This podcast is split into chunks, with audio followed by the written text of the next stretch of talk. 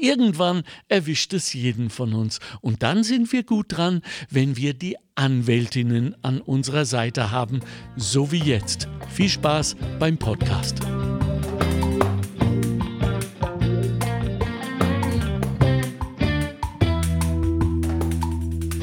Hallo Nina. Hallo Susi. Was ich dich fragen wollte, letztens waren doch das so nette Leute in der Kanzlei, äh, die auch den Louis, also den Hund, wir haben ja einen Kanzleihund, für alle Zuhörer, die es nicht wissen, ähm, so nett begrüßt haben und so lieb zu dem waren und die haben ur, ur nett waren die, aber irgendwie haben die so arm ausgeschaut und ich glaube, die haben ziemliche Probleme gehabt, dass ich da so mitgekriegt habe am Rand.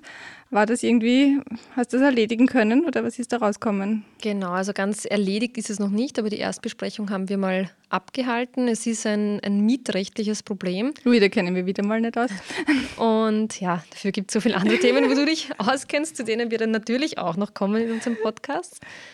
Ähm, es war eigentlich wieder mal genau der Fall, warum haben wir keinen schriftlichen Vertrag abgeschlossen? Also glaube, du kennst das auch aus deiner langen Erfahrung. Die, die Leute verlassen sich auf Vereinbarungen, die mündlich getroffen werden, weil man sich denkt, ja, mir wird schon nichts passieren oder ich habe einen verlässlichen Vertragspartner und genau dann passiert aber etwas. Und in welcher Position waren die? Also das sind Mieter eines Einfamilienhauses. Ah, okay.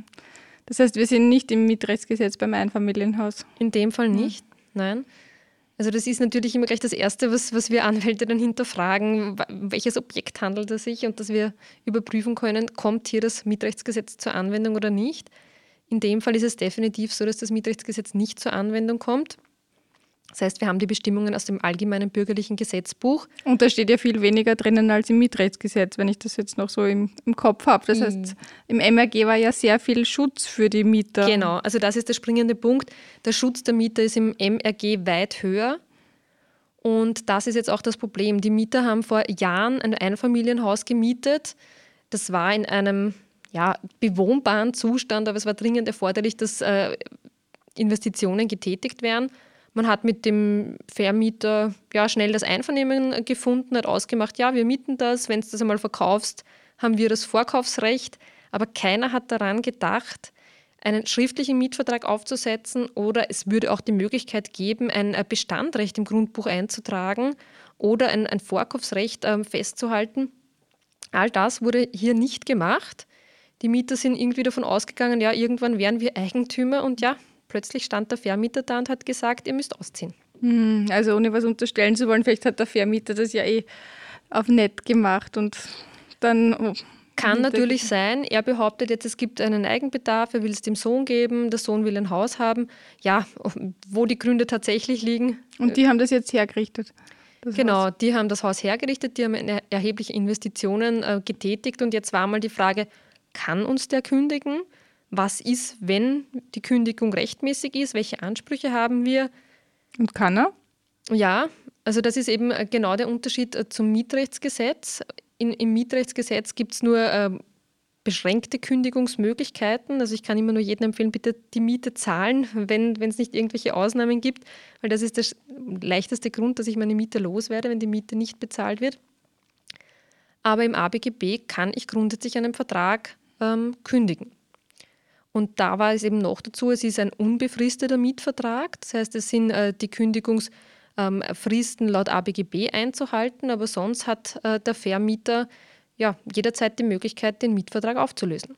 Das heißt, die sitzen jetzt dann bald auf der Straße und haben kein Geld für das bekommen, was sie investiert haben, oder? Genau, also da sind wir jetzt gerade beim Aufbereiten, dass wir uns das mal anschauen, welche Investitionen wurden getätigt und ähm, damit wir uns einen Überblick verschaffen, und da gibt es natürlich die Möglichkeit, äh, hier Ansprüche geltend zu machen.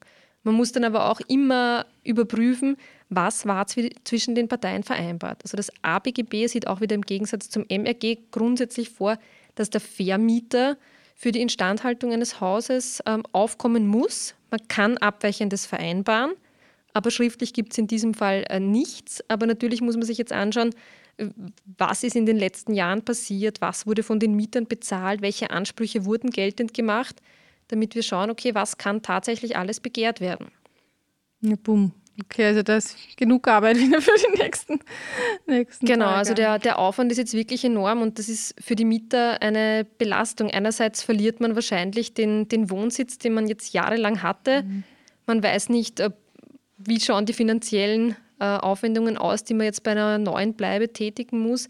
Welches Geld kriege ich tatsächlich? Im Moment wissen wir auch noch nicht, ob eine Rechtsschutzdeckung besteht. Also auf das warten wir jetzt gerade, weil natürlich, wenn Tausende von Euro jetzt geltend gemacht werden sollen, wäre es schön, wenn das durch eine Rechtsschutzversicherung Ja, da hoffen wir, dass sie den Baustein Grundstück und Miete, also Eigentum und Miete dabei haben. Weil genau. das ist ja auch immer zu beachten, welche Bausteine habe ich bei der Rechtsschutzversicherung. Genau. Dabei. Und sonst besteht nämlich ein enormes Kostenrisiko auch noch für die Mandanten.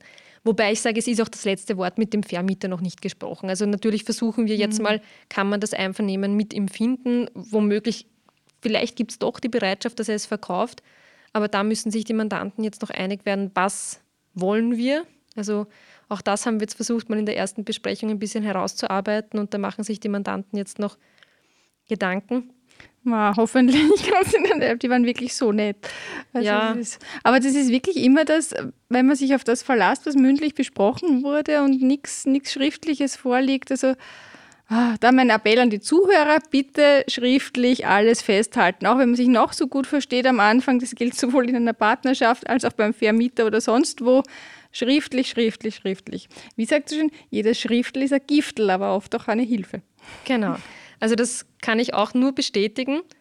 In dem Fall würde es einige Probleme wahrscheinlich nicht geben, wenn man einen Vertrag abgeschlossen hätte. Vor allem bei Mieten von Einfamilienhäusern kann man sich immer überlegen, vielleicht wird doch besser ein befristeter Vertrag abgeschlossen, aber nicht nur für drei Jahre, sondern für einen längeren Zeitraum. Dann habe ich einfach mal die Sicherheit, wenn nicht außerordentliche äh, Gründe vorliegen, dass ich für diese Zeit in dem Haus bleiben kann. Mhm. Und gerade wenn erhebliche Investitionen getätigt werden, sollte man sich immer die Gedanken machen, wer äh, zahlt das im Falle eines Auszugs, wie schaut das aus, kann ich das alles einfach ausbauen und wo neu wieder aufbauen. Ja, aber sich einfach darauf verlassen, das Einvernehmen mit dem Vermieter passt und das wird jahrelang so bestehen, das kann gefährlich und teuer werden. Hm. Na, dann hoffen wir das Beste, dann drücken wir die Daumen. Genau.